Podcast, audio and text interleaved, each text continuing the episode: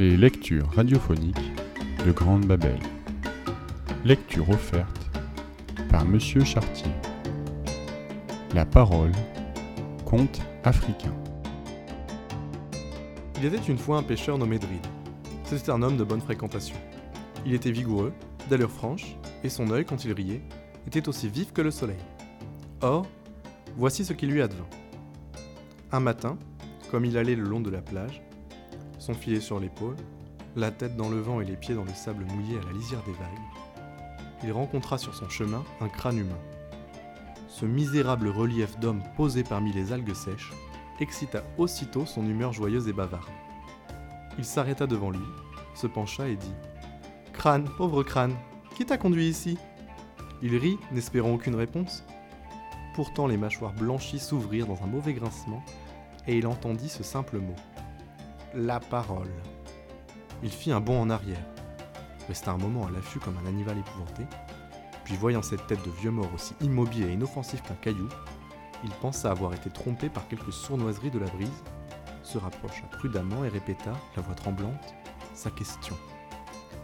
Crâne, pauvre crâne, conduit ici La parole, répondit l'interpellé avec, cette fois, un rien d'impatience douloureuse et une indiscutable netteté.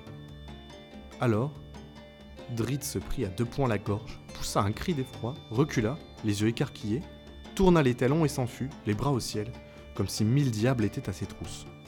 Il courut ainsi jusqu'à son village, le traversa, entra en coup de bourrasque dans la case de son roi. Cet homme de haut vol, majestueusement attablé, était en train de déguster son porcelet matinal. Drid tomba à ses pieds, toussuant et soufflant. Roi, dit-il, sur la plage là-bas est un crâne qui parle. Un crâne qui parle s'exclama le roi. Homme, es-tu sous? Il partit d'un rire rugissant, tandis que Drid protestait avec humilité.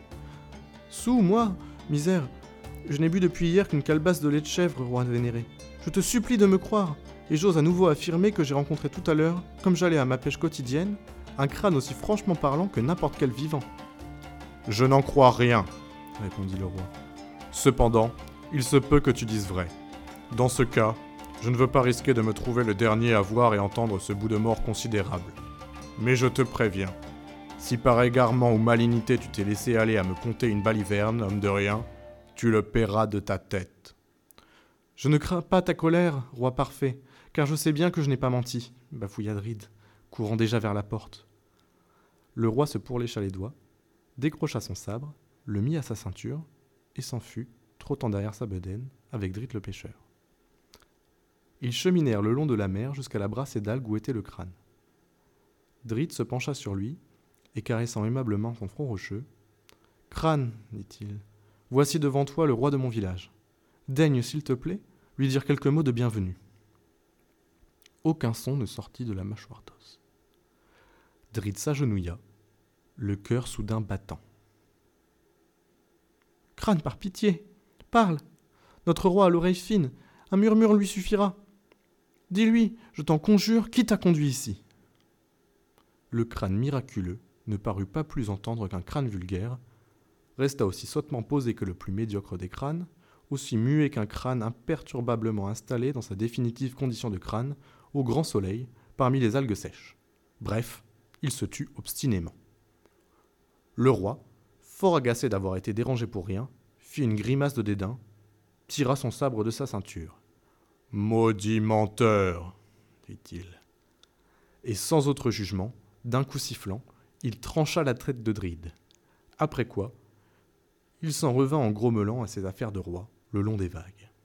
Alors, tandis qu'il s'éloignait, le crâne ouvrit enfin ses mâchoires grinçantes et dit à la tête du pêcheur qui, roulant sur le sable, venait de s'accoler à sa joue creuse. Tête, pauvre tête, qui t'a conduite ici? La bouche de Drid s'ouvrit, la langue de Drid sortit entre ses dents, et la voix de Drid répondit La parole.